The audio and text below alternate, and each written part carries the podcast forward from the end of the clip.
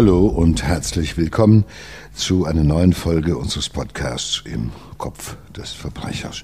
Wir sind Joe Bausch und Sina Deutsch.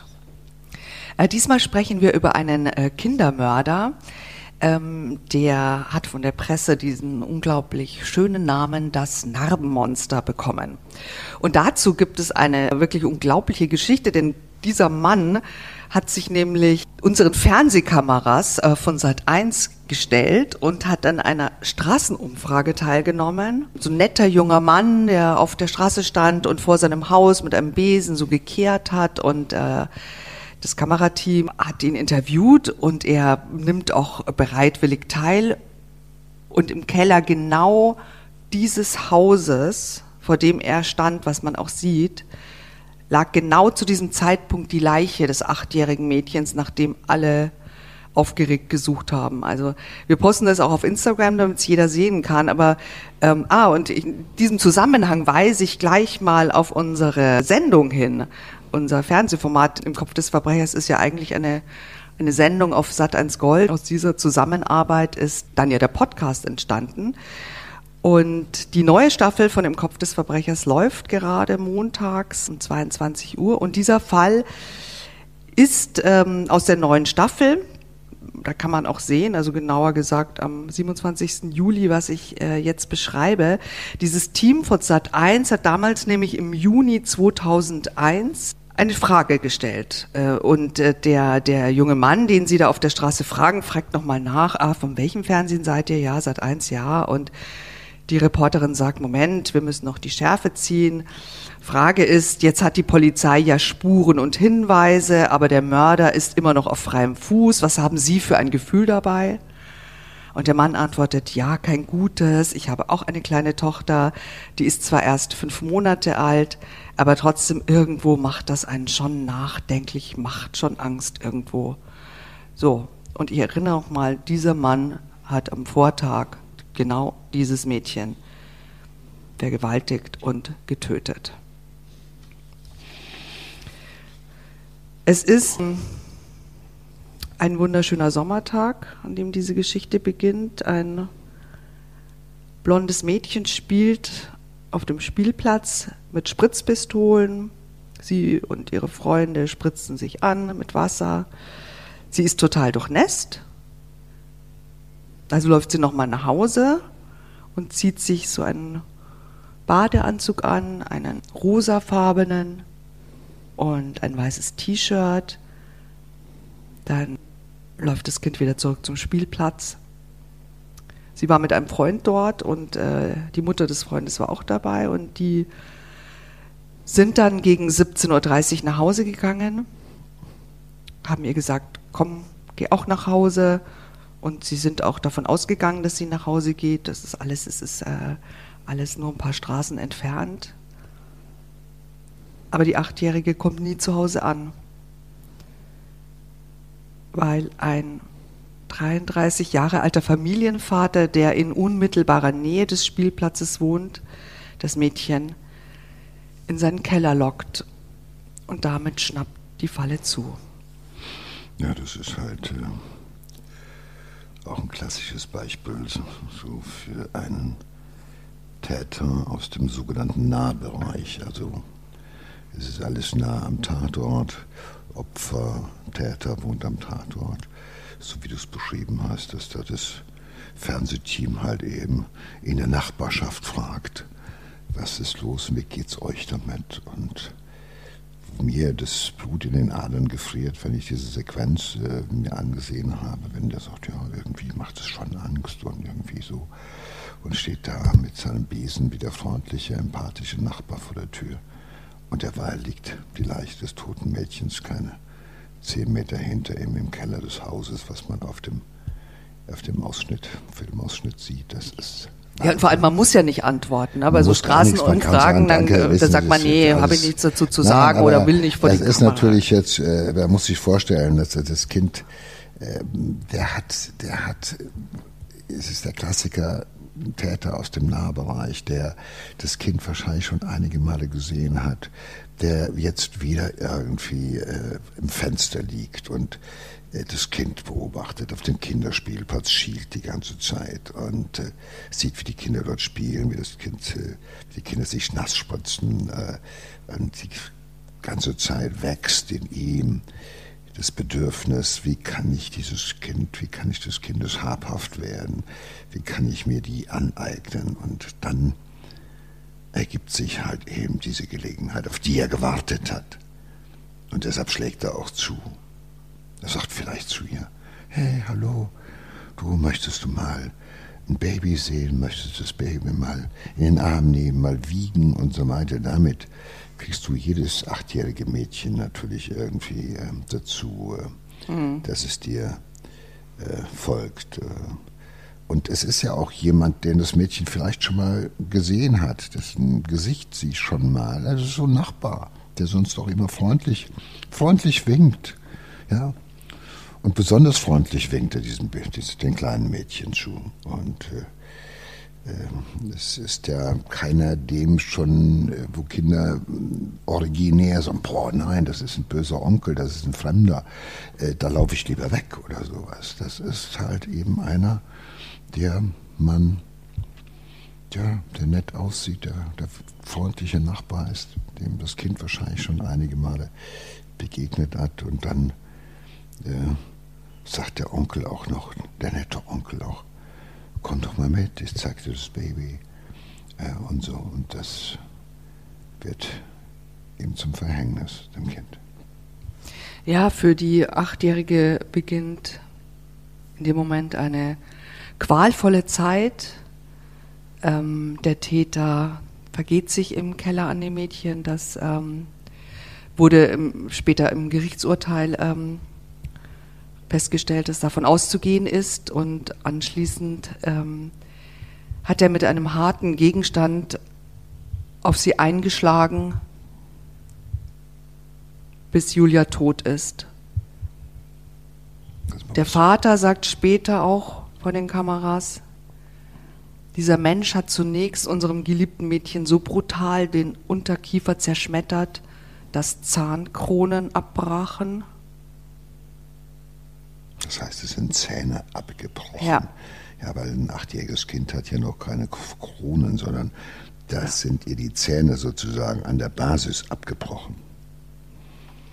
Das äh, zeigt ja, dass er mit, einer wahnsinnigen, mit einem wahnsinnigen Vernichtungswillen zugeschlagen. Also jemanden zu erschlagen, ne, das ist ja ähm, brutal. Ja, das ist ja nicht erschlagen, das ist ja zerschlagen. Ja. Zerschunden und zerschlagen. Die Leiche von Julia wird der Mörder erst äh, vier Tage später äh, wegschaffen. Und so lange lebt dieser Mann, Buchhalter ist er übrigens, mit seiner Frau und mit seiner fünf Monate alten Tochter oben im Haus. Und währenddessen ist das Mädchen, beziehungsweise die Leiche des Mädchens im Keller versteckt.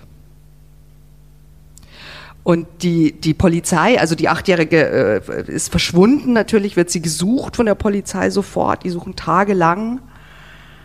Ähm, die Eltern natürlich krank vor Sorge und was diese Eltern auch, das ist so perfide, was die auch nicht wissen, ist, dass sie wirklich von ihrem Wohnzimmerfenster aus auf das Haus blicken können, in dem sich die vermisste Tochter befindet, tot. Und genau in diesem Moment gibt sich diese, der Mörder von, von diesem kleinen Mädchen, blondes Mädchen mit, mit großen Augen, gibt als besorgter Nachbar dieses, dieses Fernsehinterview und das Mädchen liegt in seinem Keller. Ja, man, muss sich das mal vorstellen.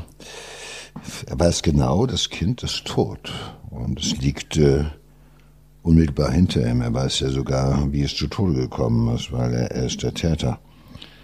Aber ich habe natürlich auch häufig erleben müssen, dass äh, solche Täter, die ja über Jahre, über Jahrzehnte ihre eigentlichen Ambitionen, ihre eigentlichen Vorhaben, ihre Triebe äh, verstecken müssen und deshalb auch lange gelernt haben, das zu verstecken und abzuspalten, die können sich natürlich auch vor der Kamera gibt, der, der glaubt das. Ich glaube, in dem Moment, wo er vor der Kamera steht, ne, kann er ja so sein, dass man sagt, mein Gott, das ist wirklich ein besorgter Nachbar. Deshalb ist er ja gesendet worden. Wenn es ein unempathischer Nachbar gewesen ja. wäre, der gesagt, haut ab, das interessiert mich nicht, hätte, hätte man ihn nicht gesendet, sondern das war so, das macht ihn ja ängstlich.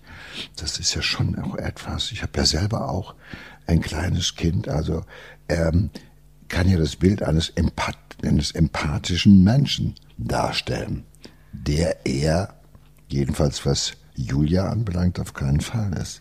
Also er muss es ja auch wirklich geglaubt haben, selber ja. auch deswegen, weil äh, er wäre ein hervorragender Schauspieler. Also das kriegt ja keiner so überzeugend sonst hin, wenn man nicht wirklich in seinem Kopf auch davon überzeugt ist, dass äh, man ein äh, besorgter ja, Familienvater ist, ist, Ja, das ist, wenn du solche Fantasien hast, wie solche Männer sie haben, solche Täter sie haben, dann unternimmst du, weißt du, dann unternimmst du ganz viel, so unauffällig wie möglich zu sein. Ich kenne diese Täter, selbst im Gefängnis sind sie sowas von unauffällig. Ja, teilweise schon devot. Äh, äh, die sind, äh, versuchen, du denkst immer, also daran erkenne ich sie dann, weil ich immer so denke, der sieht gar nicht aus wie ein Verbrecher und hat aber Furchtbares getan. Und ist auch so sehr zuvorkommend, freundlich. Er sagt doch gerne das, was man von ihm hören möchte eigentlich. Also das ist so auf die, das ist so auf die Festplatte eingebrannt, dass das auch in diesem Moment natürlich auch äh, funktioniert. Und äh, äh, das ist ja auch jemand, äh, dem das, das Böse kommt nicht im Gesicht des Bösen daher. Ja. Ich kann nur immer sagen, also manchmal äh, kommt das äh, Böse im Gesicht von Engeln daher, wo man denkt, hey, das ist ein unheimlich freundlicher Mann, toller Mann, charmant, empathisch.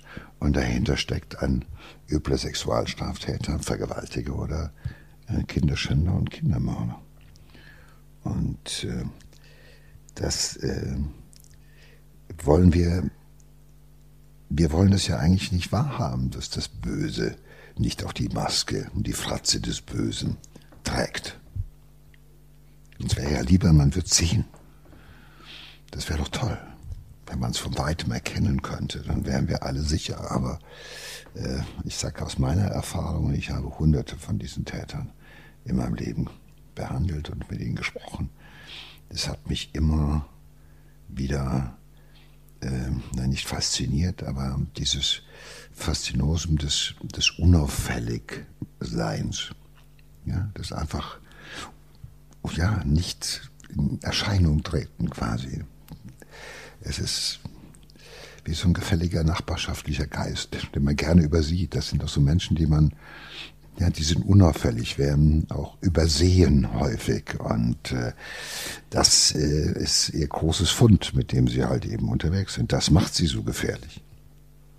Ja, vier Tage nachdem dieser nette Nachbar äh, Julia in seine Gewalt gebracht hat, ähm, will er dann natürlich den toten Körper der Achtjährigen loswerden. Ähm, er wickelt sie in einen Teppich ein und fährt mit ihr in ein 80 Kilometer entferntes Waldstück und dort ähm, verbrennt er die Leiche des Kindes. Auf der Rückfahrt nach Hause begeht er allerdings einen äh, fatalen Fehler. Er wird nämlich, ähm, er kommt aus, dem, aus der Richtung des Waldstücks und fährt nach Hause und er wird wegen zu schnellen Fahrens geblitzt. Am selben Abend äh, wird die Feuerwehr auf diesen Brand äh, im Wald aufmerksam und findet zwischen den verkohlten Holzstämmen den verbrannten Körper der vermissten Julia. Also die Leiche ist jetzt gefunden, der Mörder aber bleibt trotzdem, trotz dieser Entdeckung, cool. Bei einem anderen Interview, das später geführt wurde, nämlich ähm, erzählt eine Bäckerin, er hat sich auch nach der Tat, auch als er sie verbrannt hat, hat er sich ganz normal verhalten. Er hat seine Brötchen gekauft, als sei nichts gewesen. Er kam rein, als ob nichts passiert wäre, total kaltschneuzig. Allerdings ist die Polizei wegen dieses Blitzerfotos bereits auf ihn aufmerksam geworden. Also versucht er, in seinem Keller letzte Beweismittel zu vernichten. Unter anderem den Teppich, in den er Julias Leiche eingewickelt hatte, der muss natürlich vernichtet werden. Und er beschließt, ihn zu verbrennen mit Benzin. Im Keller. Im Keller. Und diese Aktion wird sein Aussehen für immer verändern, nämlich die Dämpfe entzünden sich und es kommt zu einer Verpuffung und diesem Mann verbrennen 80 Prozent seiner Haut.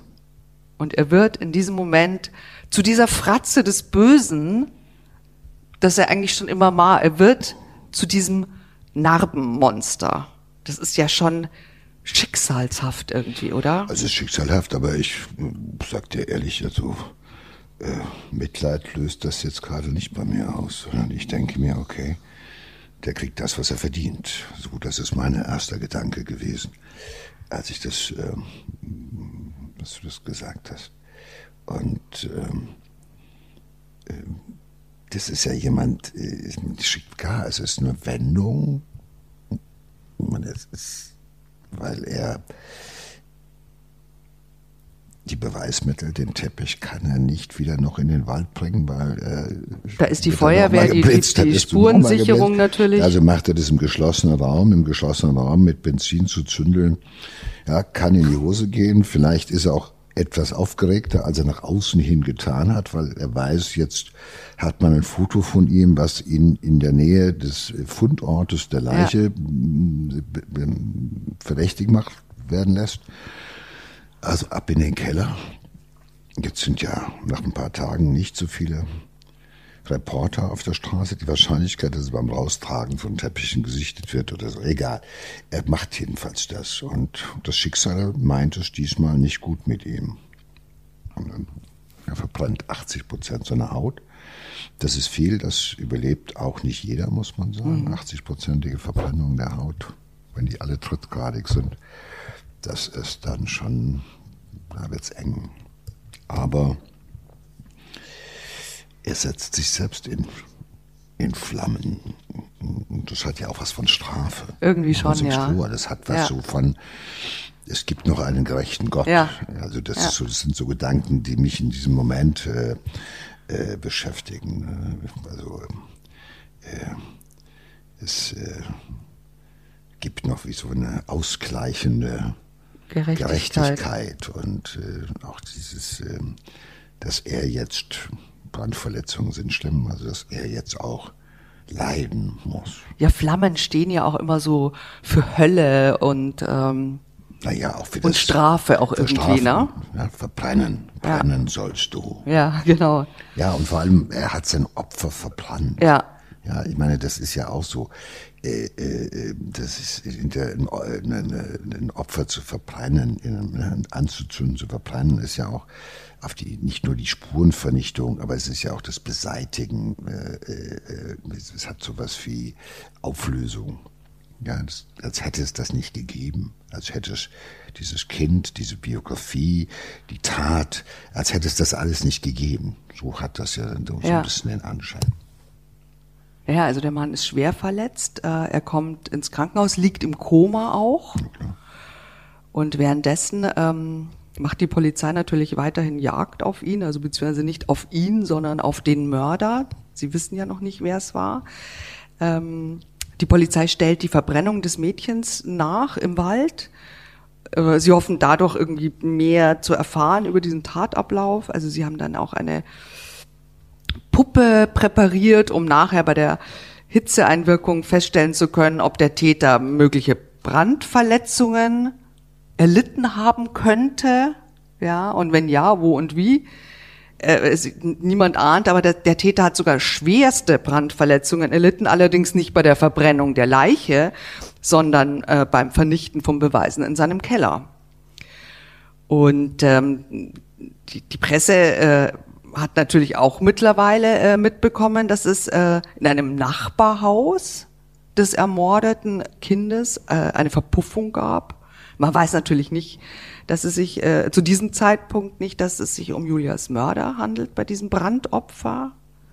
Die Polizei sagt in diesem Moment auch, es ist nicht mehr, aber auch nicht weniger passiert als eine Verpuffung in einem Haus, bei der der 33-jährige Wohnungsinhaber lebensgefährlich verletzt wurde. Und da sich dieses Geschehen unmittelbar im Wohn- und Spielbereich von Julia abgespielt hat, ist es natürlich naheliegend, dass die Soko Julia in diese Ermittlungsmaßnahmen mit eingebunden wird. Und als der Kindermörder rund ähm, sechs Wochen später ähm, nach der Verpuffung, also aus dem Krankenhaus aus dem Koma erwacht, ähm, da haben die Ermittler bereits äh, so einige Beweise gegen ihn gesammelt. Also unter anderem findet die Polizei natürlich auch die Reststücke des verbrannten Teppichs und auf dem Teppich DNA vom Opfer. Naja, er hatte das Opfer ja furchtbar zugerichtet. Das heißt, äh, da ist reichlich DNA, Gott sei Dank, erhalten geblieben. Und in dem Moment, wo er nach sechs Wochen, also Koma, diese Brandverletzten werden in ein künstliches Koma gesetzt, weil anders ist diese, diese Schmerzen nicht auszuhalten. Das, also 80 Prozent ist halt einfach, äh, und teilweise sind ja auch noch äh, Mundhöhle, Atem, also durch Einatmen von Dämpfen, das ist heiß, also das ist einfach, gut, er hat das Glück offenbar, er überlebt eine Schwerstbrandverletzung, aber in dem Moment, wo er aus dem Koma aufwacht, wird ihm natürlich klar, mach einen Blick also ich kenne das, wenn man solche Patienten erstmal darauf vorbereitet, dass sie in den Spiegel gucken. Das ist ja schon mal etwas. Ähm, sieht er, ich habe mein Aussehen verloren. Ich habe mein Ansehen als freundlicher, ja. hilfsbereiter, empathischer Nachbar. Das habe ich verloren und ich habe auch meine Freiheit verloren. Und meine Tat hat sich für immer in mein Gesicht gebrannt. Im November 2002 äh, beginnt der Prozess gegen ihn. Ähm, der Täter lässt, bittet also seinen Anwalt eine Erklärung zu verlesen. Er selber äußert sich äh, kein einziges Mal zur Tat.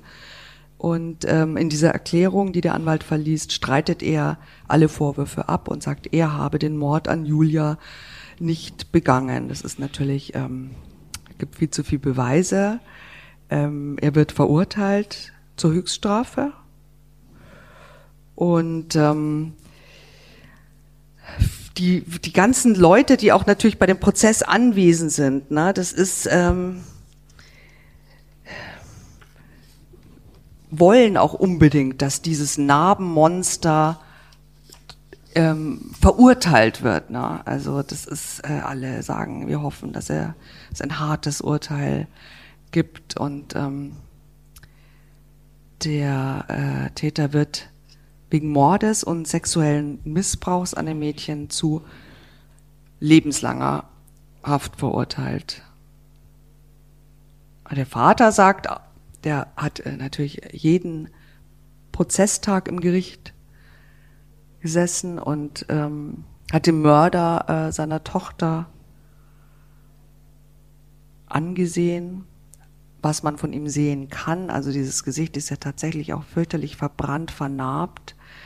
Ähm, er hält immer, er hat immer so ein Hoodie an und hält das Gesicht auch bedeckt. Also man sieht fast nichts. Und was man aber sieht, ist, dass er wirklich teilnahmslos und ohne jegliche Gemütsregung im, im Gerichtssaal ähm, saß. Also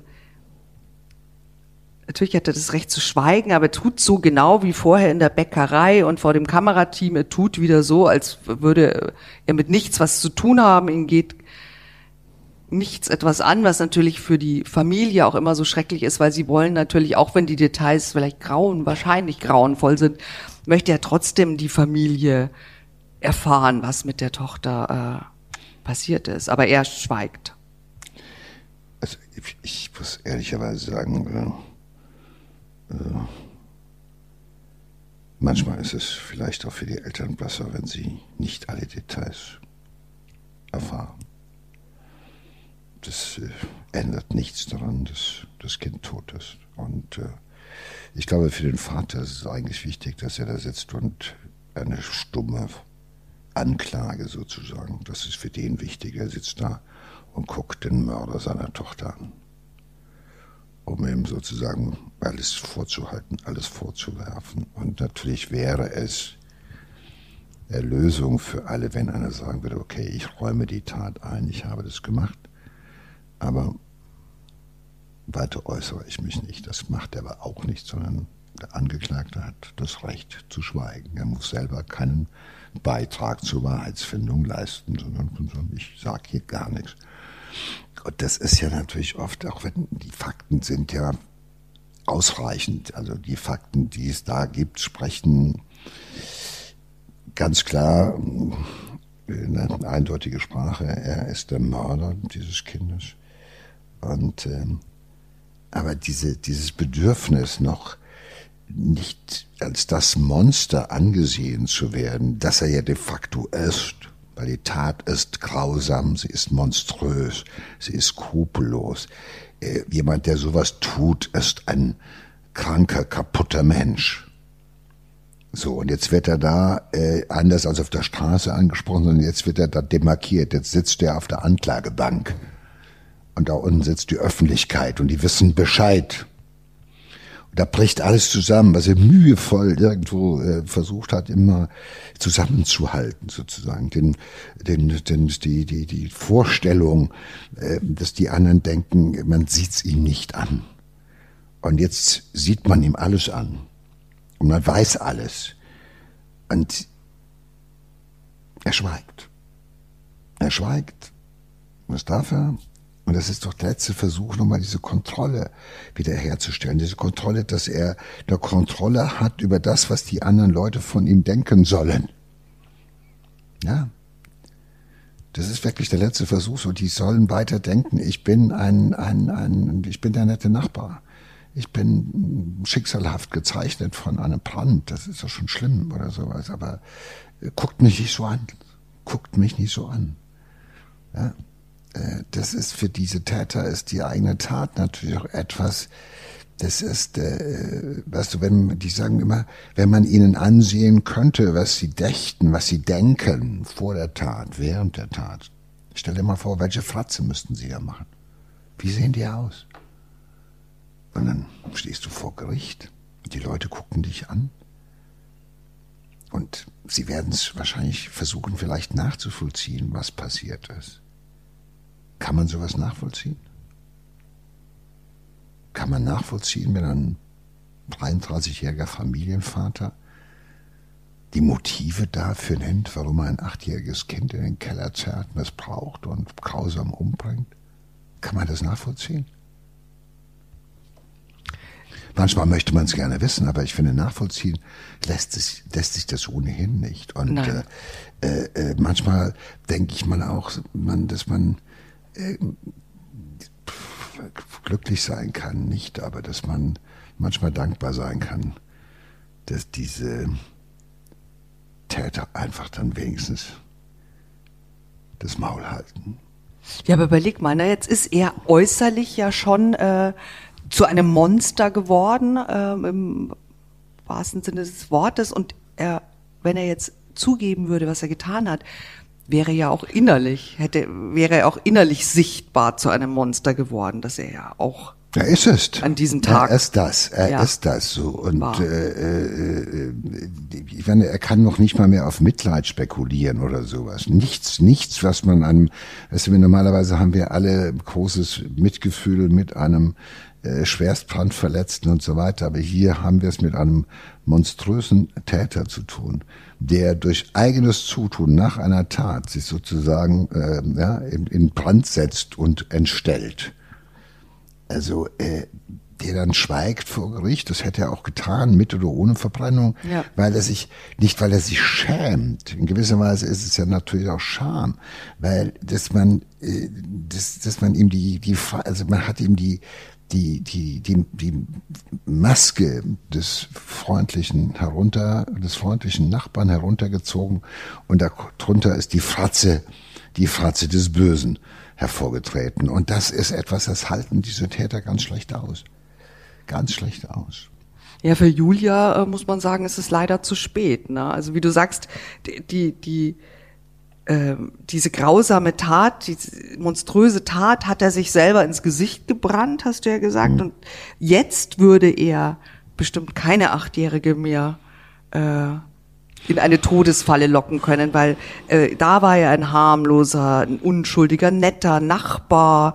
Äh, mit so einem Narbenmonster würde äh, kein Kind mitgehen. Das äh, hoffe ich mal. Naja, ich, das, das lässt mich auf was ganz anderes kommen, äh, äh, Sina. Weißt du, es gibt Menschen, die durch Unfälle und durch Brandverletzungen entstellt sind, die furchtbar aussehen und vor denen sich Kinder erschrecken, obwohl sie harmlos sind. Ja? Hm. Weil du dann stigmatisiert bist und weil es sowas weithin Erkennbares ist. Und so, boah, der sieht aber komisch aus. Ja, da gucke ich weg, den gucke ich nicht an. Und das ist ja ein Instinkt, den wir offenbar als schon als Kind auch haben, weil alles, was uns fremd ist, was nicht so ist wie anders, das, äh, das äh, macht uns vorsichtig und alles, was uns so vertraut vorkommt, das macht uns arglos. Ja? Äh, aber gut, jetzt hat dieses Monster endlich also auch sozusagen das bekommen, im Endeffekt, äh, was ich finde, was er verdient hat. Also das ist ähm, ähm,